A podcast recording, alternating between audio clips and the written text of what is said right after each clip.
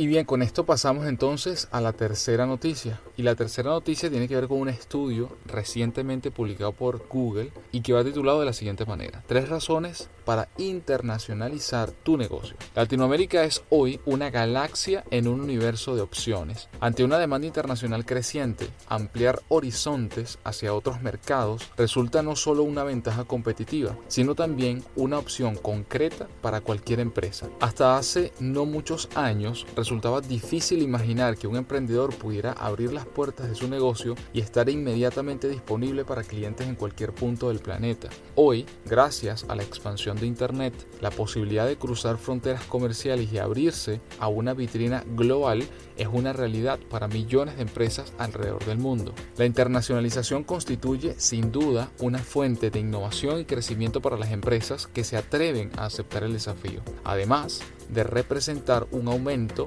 en la base de clientes, la expansión internacional trae consigo una gran oportunidad de incrementar ganancias y elevar el retorno de inversión, además de ofrecer mayor seguridad comercial gracias a la diversificación de las fuentes de ingreso en distintos mercados y que tanto, cabe destacar, hemos nosotros recomendado en cada uno de los del contenido que le compartimos. Para las empresas en América Latina la posibilidad de operar a escala internacional nunca ha sido tan grande. Hoy los consumidores no distinguen fronteras y sus nuevos hábitos de consumo móvil contribuyen a que la marca o a que las marcas puedan generar una comunicación expedita con ellos en todo momento y lugar, más allá de las distancias geográficas, aprovechando al máximo el potencial de la conectividad y los avances del comercio electrónico, así como las posibilidades que ofrecen las herramientas digitales para crecer en el plano internacional. Los empresarios latinoamericanos nunca estuvieron en una mejor posición para conquistar nuevos mercados.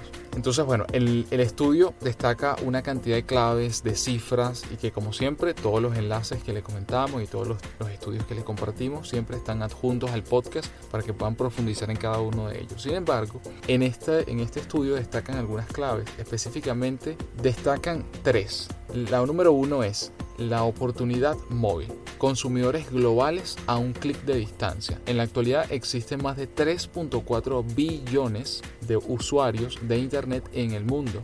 De estos, más de 360 millones son latinoamericanos. Número 2. La ventaja latinoamericana. Comercio electrónico en expansión y en un idioma en común.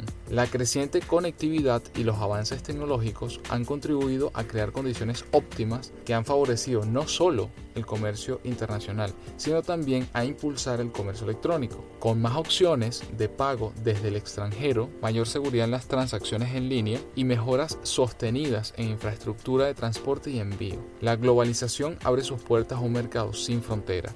Lo anterior tiene obviamente un flujo de demanda en que las ventas asociadas al comercio digital en el mundo crecerán sobre un 23% hacia fines de este mismo año 2017. Una proyección que tiene su reflejo además en América Latina, donde se estima que solo el e-commerce genera cerca de 42 billones de dólares en este 2017.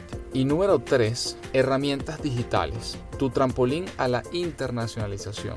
Sabemos que la oportunidad para llevar tu negocio al exterior es enorme, pero ¿Por dónde empezar? Para las empresas que buscan internacionalizarse, el ecosistema digital ofrece múltiples opciones y herramientas, muchas gratuitas, cabe destacar, para facilitar el proceso descubriendo un universo de posibilidades para las compañías que quieren abrir paso y triunfar en el mundo web. Así que la oportunidad de internacionalizar operaciones es hoy no solo una opción concreta, sino una oportunidad única para los emprendedores de la región y todas aquellas empresas que a lo mejor ya están establecidas y que precisamente están solo en un país o solo en una, una región en particular de expandirse. Aquellas que lideran el camino podrán capitalizar de mejor manera las ventajas de llegar primero en un contexto donde las puertas del mundo están abiertas para todos. Así que bueno, no, hay más que agregar.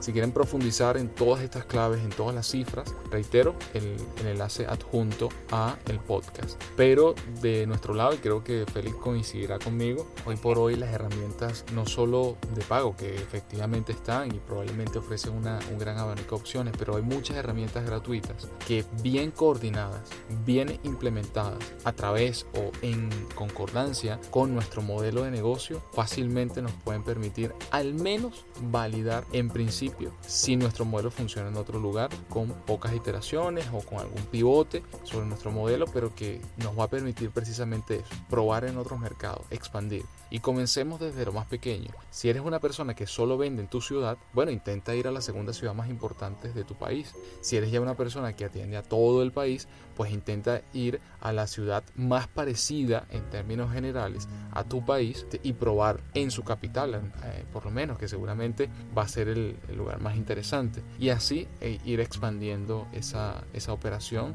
y esa internacionalización de la, de la operación de la, de la marca, de la empresa y de ese producto o servicio que quieres llevar. Sí, ahí para agregar a lo que, a lo que tú comentas y que, digamos que es como herramienta este, para ya sea emprendedores o freelancers, este, están las mismas plataformas que nosotros hemos hablado, o digamos una forma de internacionalizar, de conseguir clientes en otros países a través de estas plataformas. Otra es, eh, por ejemplo, lo que creo que esa noticia, no, recuerdo si la sacamos, pero es el tema de, eh, la, nacionalidad, la visa virtual de Estonia, este, de emprendedor virtual, que te permite abrir una empresa en Europa. Y recientemente también en Estados Unidos hay algo parecido a través de la gente de Stripe, que te permite también abrir cuentas y, y registrar una empresa con solo 500, eh, 600 dólares de presupuesto. Entonces, opciones realmente hay también para validar.